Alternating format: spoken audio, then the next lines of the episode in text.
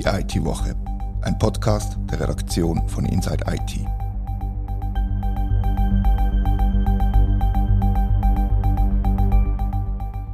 Herzlich willkommen zur IT-Woche. Seit fünf Jahren schreibt Adrian Fichter bei der Republik, vereinfacht gesagt, über die Schnittstelle von Politik und Technik. Mein Name ist Rita Vogt und heute rede ich mit ihr über Techjournalismus und unsere gemeinsamen Themen EID, E-Voting und die Cloud.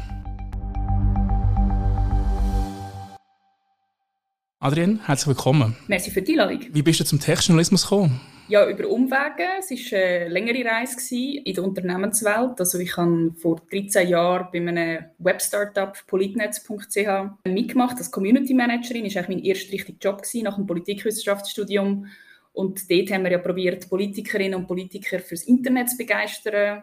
Ich habe eigentlich dort so ein bisschen die Community probiert mit aufzubauen und bin dann nachher nochmal über Umweg dann bei der NZZ gelandet als Social Media Redaktorin, wo ich dann im Newsroom eigentlich Social Media Kanal von der NZZ bespielt habe.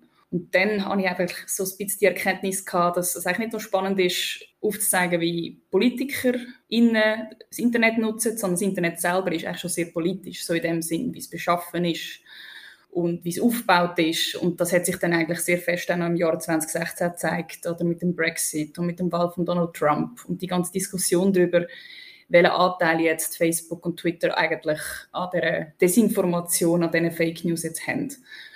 Genau, so ein bisschen, das ist so ein bisschen mein Umweg und dann habe ich gedacht, hey, eigentlich müssen wir das als Themengegenstand per se mal ein bisschen mehr thematisieren. Und ja, ich habe dann für die NZZ ab und zu dann noch ein bisschen darüber geschrieben, aber eigentlich nicht hauptberuflich, sondern eigentlich mehr so ein bisschen in meiner Freizeit. Und habe dann entschieden, dass ich dann das Buch Smartphone Demokratie schreibe, rausgebe mit Co-Autorinnen und Co-Autoren, wo wir eben genau das, was du gesagt hast, eben den Themenkreis, Technologie, Demokratie und alle Schnittstellen so ein bisschen dann zusammenfassen. Und das war eigentlich so ein bisschen mein Ticket bei der Republik, glaube ich. Also sie haben mich dann angefragt, ob ich da in dem Stammteam äh, möchte dabei sein, wenn es dann losgeht. Und seither mache ich Techjournalismus, ja. Ich habe die Aussage noch lustig gefunden, die Politiker und Politikerinnen für das Internet begeistern. Eigentlich muss man es heute noch machen. Vielleicht nicht begeistern, aber erklären zumindest muss man es, oder?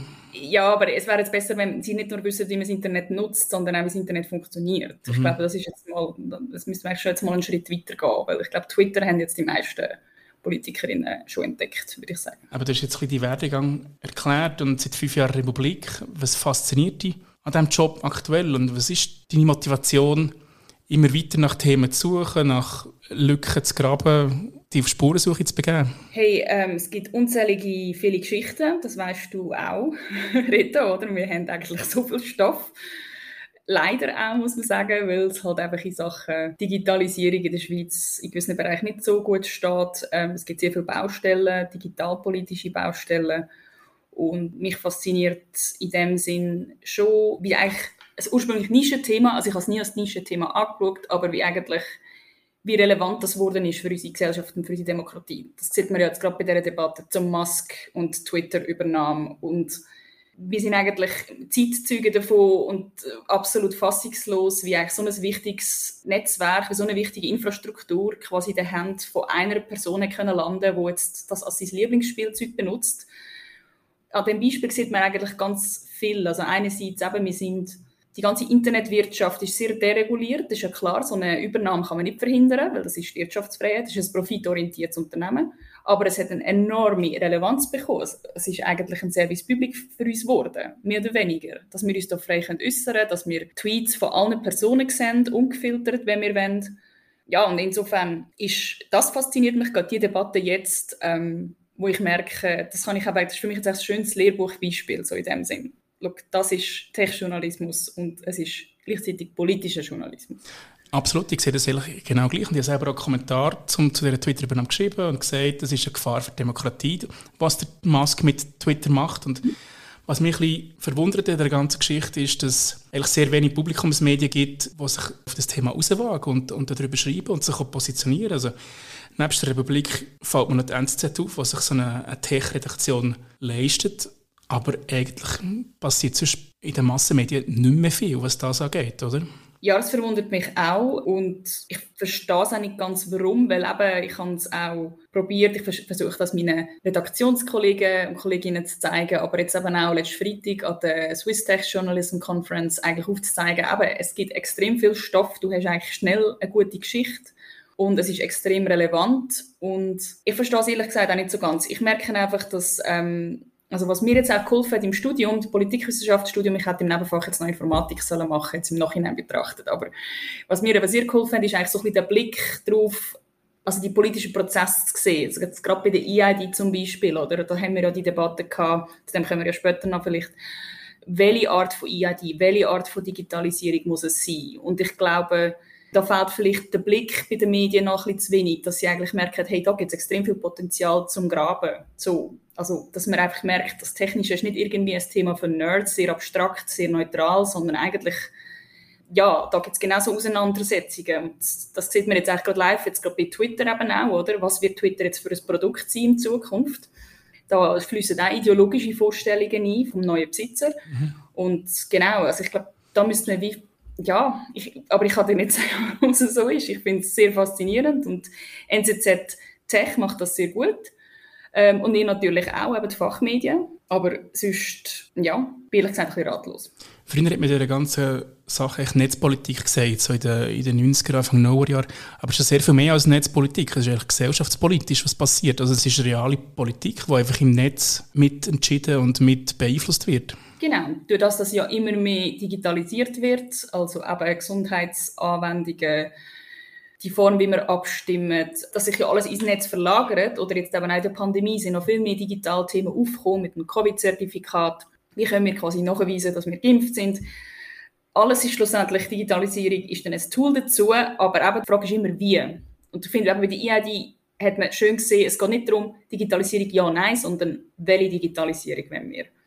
Und ja, wie du sagst, es ist, es ist Gesellschaft und Demokratie. Am Schluss ist eigentlich ja Techjournalismus Gesellschaftsjournalismus oder eben politischer Journalismus. Ja, und gerade so wenig Medien, die sich um das Thema kümmern, ist sich gerade so wenig Politikerinnen und Politiker, die sich im, im Bundeshaus oder auch in den Kantonsparlamenten um das kümmern. Eben im, im Nationalrat kann man, kann man die Leute eine Hand abzählen, die sich A, mit dem Thema auskennen und B, auch noch damit beschäftigen. Also es gibt ja, Jacqueline Badran zum Beispiel, ist ja sehr tief in dem Thema drin, eigentlich von ihrem Job her. Aber politisch macht sie nicht viel zu dem Thema, finde ich. Ja, das ist spannend. Es gibt ja da die ähm, Kommission für digitale Nachhaltigkeit, oder? Da sind eigentlich, ist auch so ein bisschen Hand, sind auch nicht so viel, ich glaube, kann man auch zwei Hände abzählen. Ja. Äh, Nationalrat. Und ähm, ja, ist eigentlich interessant. Und übrigens die Frage, die du gestellt hast in deinem Kommentar, so, brauchen jetzt endlich einen Tech-Bundesrat? Ich meine, dass das, aber das ist ja eigentlich auch nicht von den grösseren Medien glaub, thematisiert worden, aber es ist extremst notwendig. Also die Tech-Kompetenz oder zumindest ein, ein, Bewusstsein für kritische Infrastruktur, ähm, das fehlt ehrlich gesagt ein bisschen. Oder ich weiß nicht, vielleicht gibt es da gute Beratergremien beim Bundesrat und dann denkt man, der Bundesrat, die Bundesrätin muss das selber nicht wissen oder können oder dafür sensibilisiert sein. Aber ich weiß es nicht. Ja, spannende Aussage habe ich gefunden, hat der, äh, der André Silberschmidt hat das gesagt in einem, in einem früheren Podcast.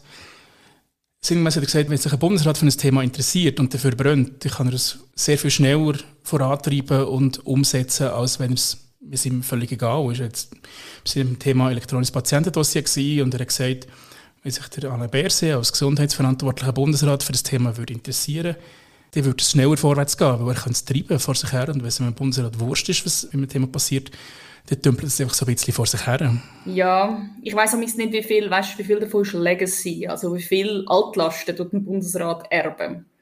Also das habe ich mich zum Beispiel bei der Samaruga und EID gefragt. Ähm, die hat das ja dann quasi übernommen, das Dossier, und dann hat Karin Keller-Sutter übernommen. Und wie viel man da noch mag bewegen, weiß ich nicht. Aber klar ist natürlich eben, dass das Bundesamt für Gesundheit hat sich jetzt einfach gezeigt, dass, dass es wirklich digital nicht so gut aufgestellt ist. Und ja. das hat sich jetzt nicht nur mit der Datenübermittlung gezeigt, beim Contact Tracing und einfach allgemein bei der Datenerfassung, sondern bei eben, dass überhaupt so ein Vertrag mit so einer komischen Stiftung wie meine Impfungen überhaupt möglich war, dass man das jahrelang, dass die haben können schalten und walten, hat irgendwie null IT-Sicherheitskompetenz. Das Gleiche ist ja beim Organspenderegister auch, das haben wir ja neulich im Podcast thematisiert. Mhm. Ja, es ist wirklich haarsträubend und ich weiß nicht, aber fragt sich, ob jetzt ein Innenminister wie der Herr Berset überhaupt ja, vielleicht braucht es wirklich ein, Gesundheits-, ein Gesundheitsministerium. Also eben manchmal schon das Gefühl, man muss die Ämter ein bisschen noch mehr aufteilen, dass man irgendwie ähm, dem kann Herr oder Herrin kann sein also dass man das richtig kann beaufsichtigen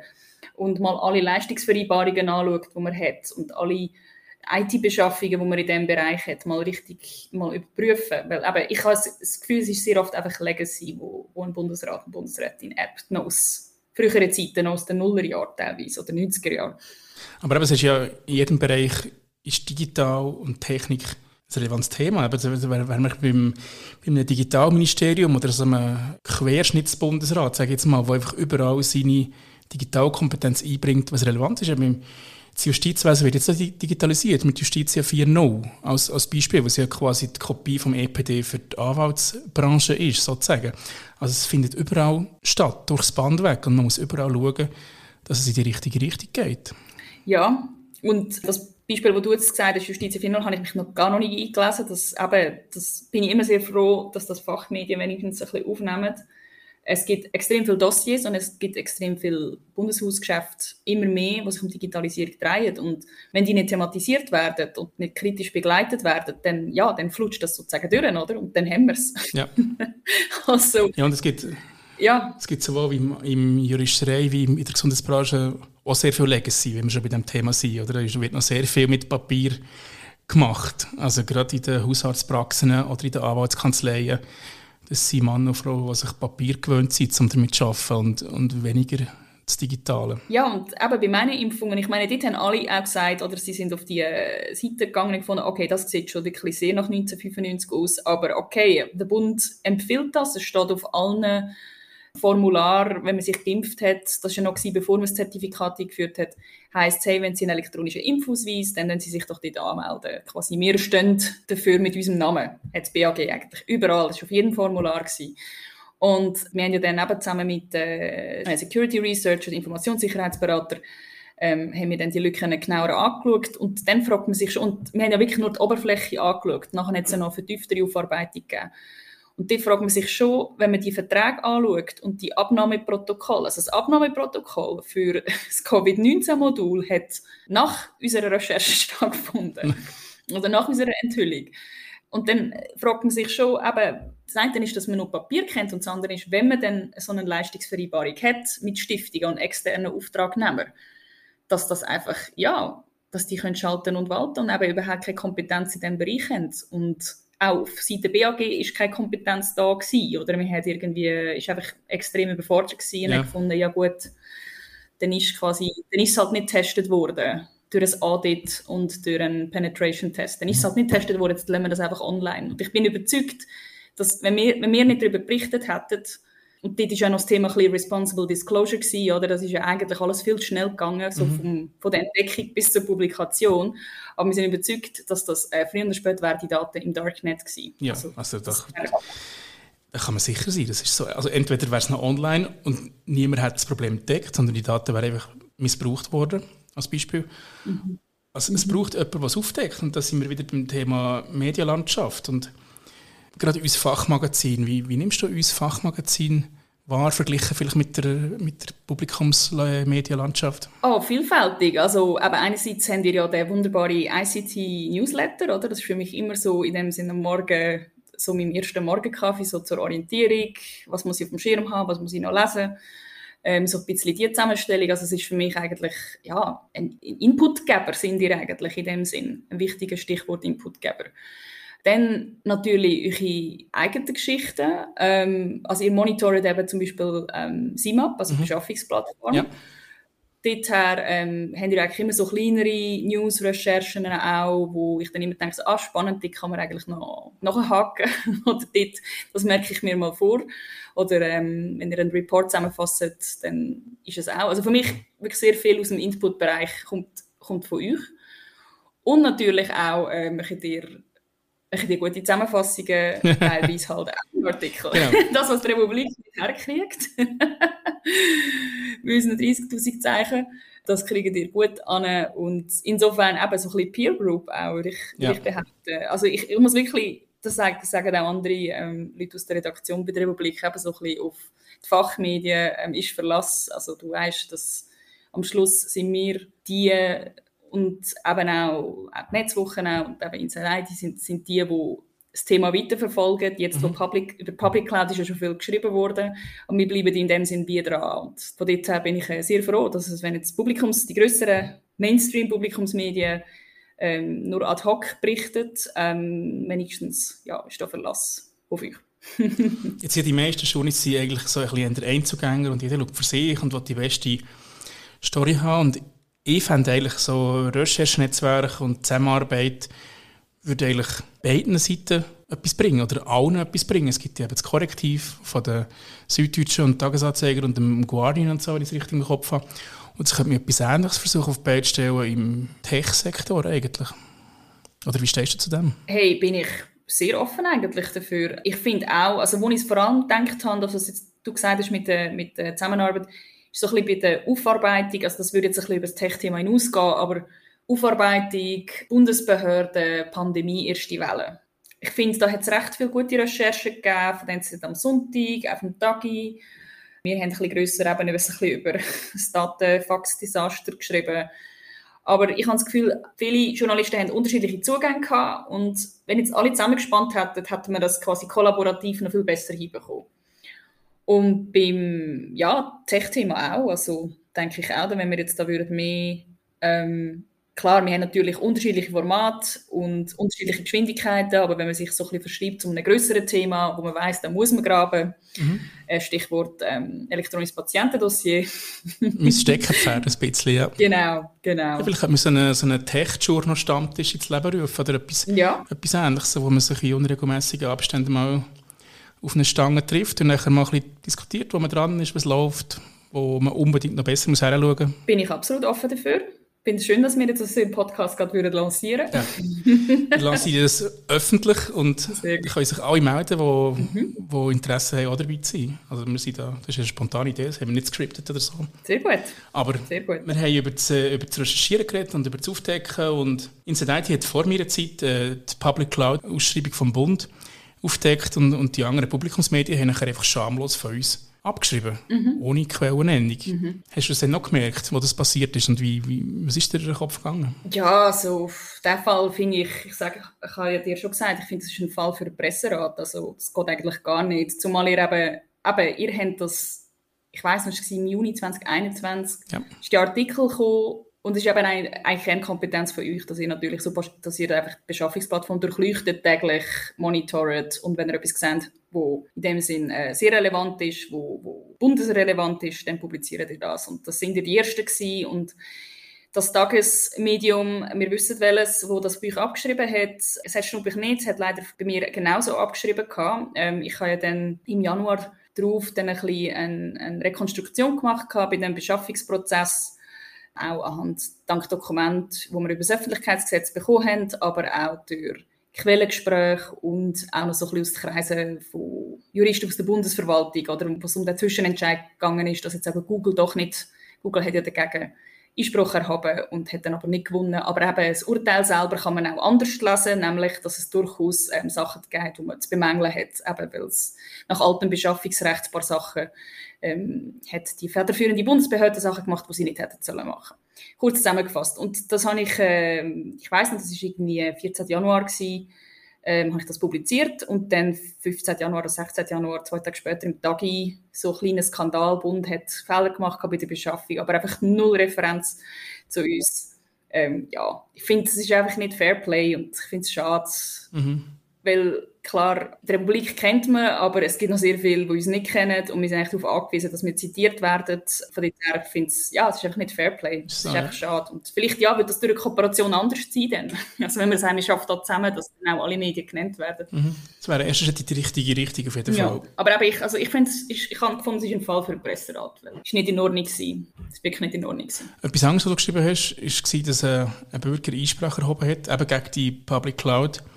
Vergabe, aber ist jetzt kürzlich zumindest teilweise abgeschmettert worden. Und wie ist der Stand? Kannst, du kurz erzählen? Eigentlich kann jetzt der Bund loslegen und einfach Daten in die Public Cloud schaufeln. Ist das richtig? Ja, Also das hat auch die Bundeskanzlei so kommuniziert beim Pressegespräch, dass sie davon ausgehen, dass das Bundesverwaltungsgericht wird grünes Licht geben, dass sie aber gleich noch das Urteil studieren, um die richtigen Schlüsse daraus zu ziehen. Und ja, so wie es aussieht, ähm, ist jetzt wirklich so, jetzt können eigentlich die einzelnen Ämter ein Projekt eingeben und dann wird eine Abklärung getroffen, also dann gibt es ja das Pflichtenheft und dann gibt es so äh, den, den Broker, den Cloud Broker Spitz, wo dann eigentlich dann quasi die beste Cloud empfiehlt. Es muss aber nicht unbedingt mal eine Public Cloud sein, das kann auch die Atlantica Private Cloud sein, also je nachdem nach Schutzbedarf. Ja. Und sie können loslegen. Und was für mich jetzt aber noch offen ist, ist, ich nehme an, dass der Bürger das wird weiterziehen. Ich stehe jetzt momentan nicht mit ihm in Kontakt, bin aber relativ sicher, dass es wird weiterziehen als Bundesgericht. Und wenn das Bundesgericht jetzt einen Stopp verhängen dann wäre ja der Datentransfer ja wie schon passiert von seinen Daten. Also er, er sagt ja quasi, ich möchte nicht, dass meine Daten in diesen fünf Clouds landen. Mhm. Und das kann er jetzt ja wie nicht mehr verhindern, beziehungsweise ähm, mir geht davon aus, dass das äh, Urteil sicher eben, dass er das weiter wird ziehen, aber dass es noch länger wird gehen, bis dann vom Bundesgericht noch eine Entscheidung wird fällen.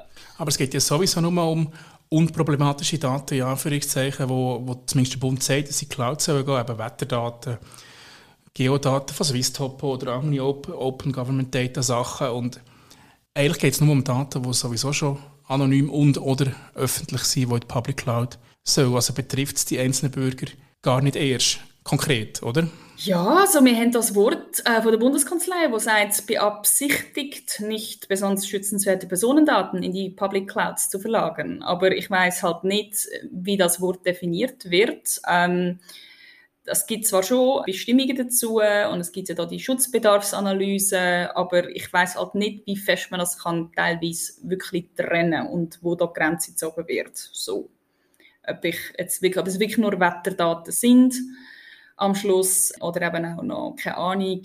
Ähm, also das ist das gleiche bisschen auch ein bisschen im Nachhinein habe ich das ja gesehen mit der SAP Cloud, oder? Dort sind ja auch Daten vom Bundespersonal drauf. Und teilweise auch eben schützenswerte Daten. Wobei, jetzt die Frage, wo ist jetzt da die Grenze? Sind Lohnausweise besonders schützenswerte Daten oder nicht? Also ich finde, aber teilweise finde ich, die rechtliche Abgrenzung ist für mich ehrlich gesagt noch nicht so klar. Und ob das dann wirklich trennscharf abgrenzt werden und ob die Bundesämter auch imstande sind, immer die richtige Datenschutzfolgeabschätzung, also die richtige Einstufung zu machen. So.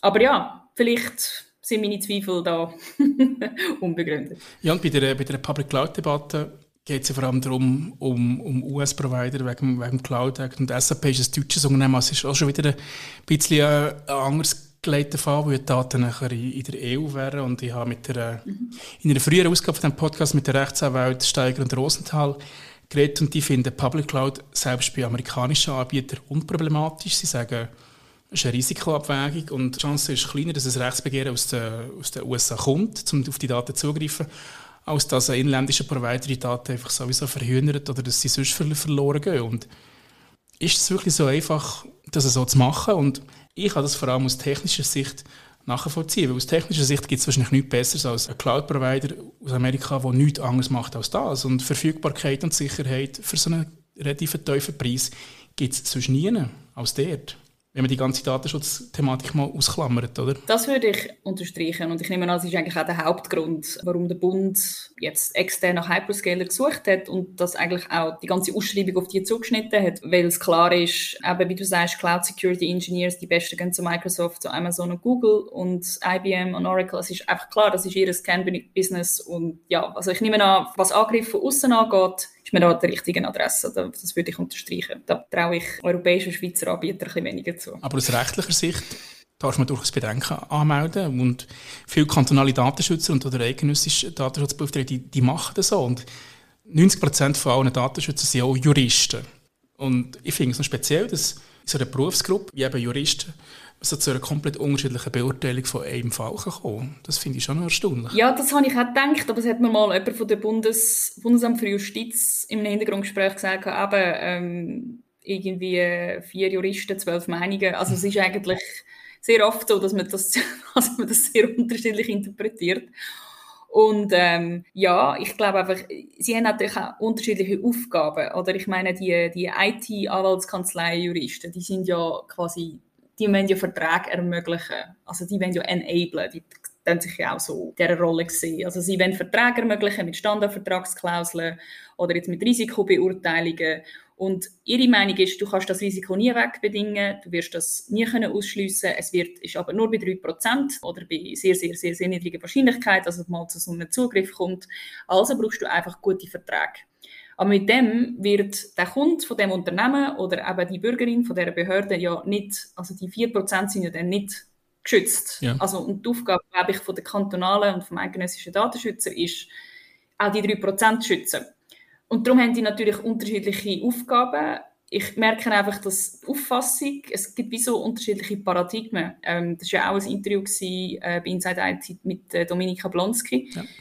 Wo sie sagt, Bürgerinnen und Bürger die können ja nicht wechseln. Also die sind quasi Kundin von dem Steueramt. Die können nicht sagen, ja, ich gehe zu einem anderen Steueramt, wenn wir jetzt mit der amerikanischen Public Cloud arbeiten. Und insofern dürfen die auch nicht schlechter gestellt werden. Also es muss eigentlich der Vertrag, die rechtliche Situation für uns, Bürgerinnen und Bürger vom Kanton Zürich, muss so sein, dass quasi Microsoft im Team ist vom Steueramt vom Kanton Zürich. Wir dürfen nicht schlechter gestellt werden. Und insofern, das ist extrem schwierig. Also ausser, ähm, man kann mit sehr viel technischen und organisatorischen Maßnahmen das sicherstellen. Aber auch dann gibt es immer noch das Restrisiko. Und ich glaube einfach, die Auffassung von der, von der IT-Juristen aus den Anwaltskanzleien, die haben ganz eine andere Auffassung und sagen, ja, aber ihr braucht einfach gute Verträge und dann, dann noch irgendwie mit, mit Microsoft die Schlüssel noch gesondert halten und das und das und Support-Mitarbeitende haben nur wenig Zugang. Also das, ja, insofern, vielleicht sind sie gar nicht so weit auseinander, aber sie haben unterschiedliche Rollen und darum auch unterschiedliche Auffassungen. Ja, und ich glaube, das Restrisiko ist einfach je nach Ansicht des anders. Entweder ist das Restrisiko ein Zugriff der US-Behörden oder das Restrisiko ist, dass es ein inländischer Provider einfach verhühnert oder verschlammt oder dass ein Mitarbeiter einen Bock schießt oder dass man ein Phishing-Mail anklickt. Und ich würde sagen, es gibt keine hundertprozentige Datensicherheit, egal ob die Daten in der Cloud sind oder ob sie on-premise liegen oder ob sie ausgedruckt in einem Ordner abgeheftet im Büro von der Erika im, im Schaft stehen. Ja, das, äh, das würde ich unterstreichen, ja. Oder?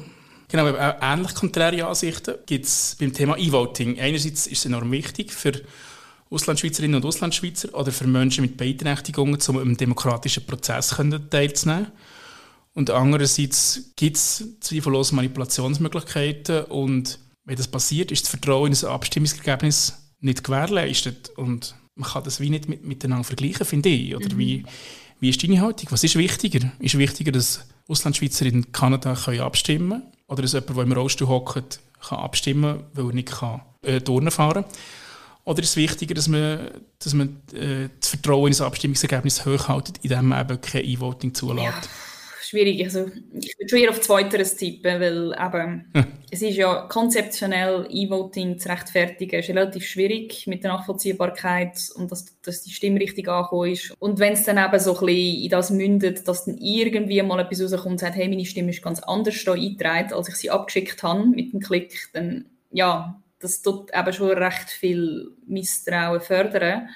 Ich muss einfach dazu noch sagen, dass ich finde, dass die E-Voting-Systeme, über die wir diskutieren, wie von der Post, die werden ja nie rein digital ausfallen. Und darum weiß ich gar nicht, ob das so eine große Hilfe ist jetzt für die Auslandschweizer, weil die brauchen das trotzdem Post. Also die brauchen auch schlussendlich brauchen sie dann noch ihren Code, wo sie das dann eingeben müssen und sie müssen irgendwie noch auf ihre auf die Post von ihrem, von ihrem Aufenthaltsland sind sie eigentlich auch noch darauf angewiesen, oder? Mhm. Das, habe ich auch das Gefühl, insofern ist der Benefit mäßig vorhanden. Mhm. Vielleicht da hat es ja mal, glaube ich, einen Vorstoß gegeben, dass man vielleicht eine Einzustellung machen von der, von der Wahl- und Abstimmungsunterlagen digital. Aber ja, vielleicht hat es dort auch Manipulationsrisiko. Also ich frage mich am Schluss wirklich, ist denn der Benefit so viel grösser mit diesen E-Voting-Systemen, die wir diskutieren? Weil eigentlich rein digital geht es nicht. Oder gibt es noch keine Lösung dazu? Und darum würde ich jetzt mal behaupten, ist das Vertrauen und in unsere Demokratie und in den Wahlprozess, dass das einfach ja. sichergestellt ist, muss, ist in dem Sinne, ja, würde ich höher gewichten, ja. Ja, ich bin, bin der gleichen Meinung wie du. Das ist das, ist das A und O von, von Wahlen oder Abstimmungen, dass man einem Ergebnis vertraut. Ja. Und wenn nachher eine Partei, die eine Wahl verliert oder eine Abstimmung verliert, kann behaupten, ja, aber das E-Voting, das war ja unsicher gewesen, oder das waren Stimmen gewesen, die man nicht zuordnen kann wenn man dem nicht mehr glauben kann oder wenn man es nicht nachweisen kann, was passiert ist, dann haben wir ein riesiges Problem und dann funktioniert der ganze demokratische Prozess an sich nicht mehr. Ja. Aber eine Möglichkeit, zum E-Voting sichern, wäre meiner Meinung nach ein anderes Projekt, und zwar die AID. Also um jetzt mal die, die Brücke ein bisschen zu schlagen und man kann sagen, wenn, wenn die AID da ist und sie funktioniert und man sich kann identifizieren bei einem Login, dann könnte man wahrscheinlich in zweiter Konsequenz auch abstimmen, dank einem identifizierten Login. Also es hat ja doch einen gewissen Zusammenhang. Ja, da habe ich mich jetzt noch zu wenig auseinandergesetzt, wenn dann die EID da wäre. 2025 ja. ist äh, das Datum, das immer wieder genannt wird. Ja, bin ich noch ein bisschen unsicher, ob das wirklich in dieser Form wirklich kommt, so, aber ja, es kann, es kann sein, dass das zeitlich stimmt, ja. Wir haben es in einem, in einem früheren Podcast besprochen, die EID und alles drum und dran und mhm. Eigentlich gibt es ja doch eine Einigung von allen Parteien und allen Stakeholdern, die sie befragt wurden in der Vernehmlassung. Und einzig das Prozedere, wie der einst, eben ab 2025 oder ein bisschen später, eine EID kann beantragt werden, könnte noch ein bisschen zu reden geben. Das ist der einzige Punkt, den ich sehe, der noch, noch zur Debatte führen kann. Und zwar geht es um die Frage, muss man persönlich bei der Behörde erscheinen oder kann man sie digital beantragen. Das so, ich sehe das als einzigen möglichen Knackpunkt, wo das ganze Projekt noch ein bisschen verzögern oder ja, zum Scheitern bringen, glaube ich nicht. Gibt es aber doch noch einen weiteren, oder? In dem Sinn, dass es keine Restriktion gibt bei dem, was die einzelnen Anbieter, Services, also Staat, Webshops und so weiter, mhm. was die dürfen abfragen. Das stimmt, ja. Und da sehe ich ein weiteres Problempotenzial. Wir haben dazu auch noch ein Interview gehabt mit der Hackerin und Security-Forscherin Lilith Wittmann, oder sie ist ja sehr kritisch ähm, gegenüber äh, dem Ansatz, den wir ja diskutieren, SSI. Und wenn sie sagt, oder am Schluss haben wir einfach staatlich verifizierte Daten überall schön verteilt. Das finde ich, und da sind wir ja auch wieder eben Schweizer Anbieter, ähm, wo die Frage ist, können die Datensicherheit oder können sie nicht?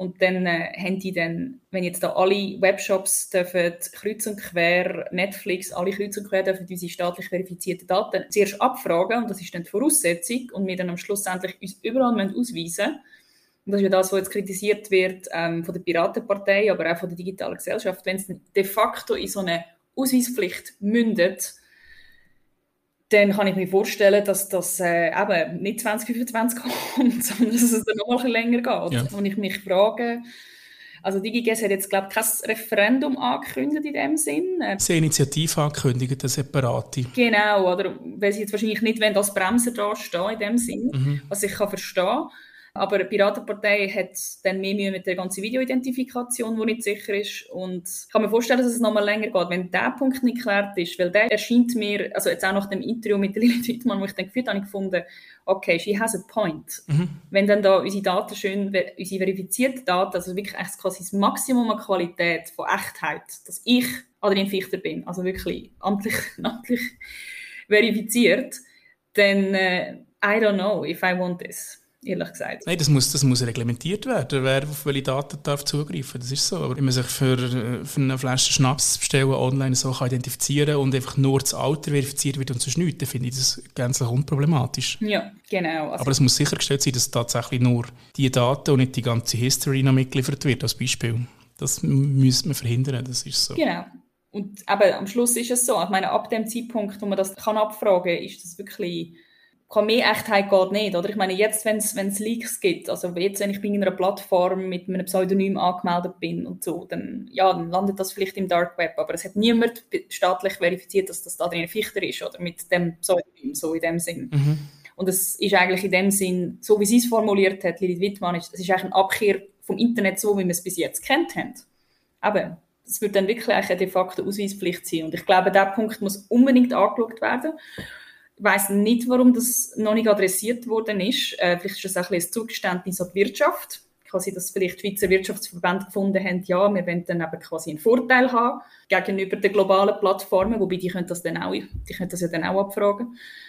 Ich weiß es ehrlich gesagt nicht. Das ist noch so ein bisschen Fragezeichen bei mir. Ja, da werden wir beide ein, ein Auge drauf haben, wie sich das, wie sich das entwickelt. Und ich möchte äh, zum, zum Schluss noch mal ein Thema auf, aufnehmen, wo wir, wo wir schon kurz angetönt haben, und zwar mhm der Datenschutzfall beim Organspenderegister, wo jetzt drin mündet, dass das Organspenderegister geschlossen wird. Und ich habe letzte Woche mit dem, mit dem Tom Schwendiner über das, über das Thema geredet und vor allem über das Thema Responsible Disclosure, was darum geht, wie viel Zeit muss man einem Plattformbetreiber geben als äh, Security-Spezialist und oder als Medium, um nachher mit dem Fall public zu gehen. Wie stehst du zum Thema Responsible Disclosure? Ein bisschen ähm, ja, ambivalente Haltung zu dem Thema. Zum einen ja, versuche ich das ähm, zusammen, also vor allem wenn wir jetzt, es ist selten so, so gewesen, dass jetzt äh, Patrick Seemann und ich allein in dem Sinne Sicherheitslücke gefunden haben und die dann, also da haben wir schon auch gesehen, aber haben wir schon auch gemacht. Ähm, und dann ist es dann so um kleinere Sachen gegangen, aber nicht um große Sicherheitslücken. Und das haben wir natürlich dann gemeldet und dann ist das behoben worden und dann sind wir eigentlich in dem Sinn haben wir dann den Artikel online gestellt. Wir haben jetzt da nicht irgendwie die 90 Tage in dem Sinn abgewartet. Aber es war in dem Sinn auch nicht nötig gewesen und auch sehr oft ist das auch, ähm, ja, die betroffenen Ämter, Behörden sind in dem Sinn informiert gewesen, dass wir das machen. Ähm, aber jetzt, also jetzt gerade die 1, 2 Recherche ist tatsächlich der Fall, dass man jetzt 90 Tage abwartet, weil es ist eher eine größere, gravierendere Geschichte und das ist ja kein Problem der Vorwurf jetzt mit Responsible Disclosure ein bisschen aufgekommen, auch mit ähm, meineimpfungen.ch. Ja, mit, der, mit dem Register in dem Sinn, dass wir einfach gefunden haben, hey, das wird jetzt gerade tagtäglich promoted, das wird jetzt auf allen Formularen hingeschrieben, jeden Tag länger, wo die Plattform online ist, ist einfach ein grosses Risiko, weil dann Cyberkriminelle von der ganzen Welt oder sehen dann, ah, Switzerland has meineimpfungen.ch, schauen wir uns doch das mal an und sehen die ganze Gesundheitskrankenhistorie in diesen Impfdossiers. Dort haben wir einfach gefunden, gut, wir wollen schnell handeln. Also es ist wirklich alles in acht Tagen vom Fund bis zur Meldung beim NCSC, beim EDUP, das haben alles wir gemeldet, bis zum Artikel, wo wir dann online gegangen sind, sind es acht Tage gewesen. Und wir haben natürlich gewartet, dass, dass die Plattform vom Netz genommen wird in dem Sinn. Also von dort her, für mich ist das klar, das muss zuerst behoben werden, aber eben, ich sehe auch, dass wir in dem Sinn, wir haben natürlich als Medienschaffende ein einen anderen Blick drauf, als jetzt ein Security Researcher, ja. habe ich das Gefühl. Wir haben das ein bisschen, ja, wir haben in dem Sinn noch ein bisschen das politische Agenda-Setting. Ähm, beim Organspenderegister ist das ja auch so ein bisschen der Fall gewesen, das haben wir ja auch kritisiert im Podcast neulich. Das verstehe ich auch.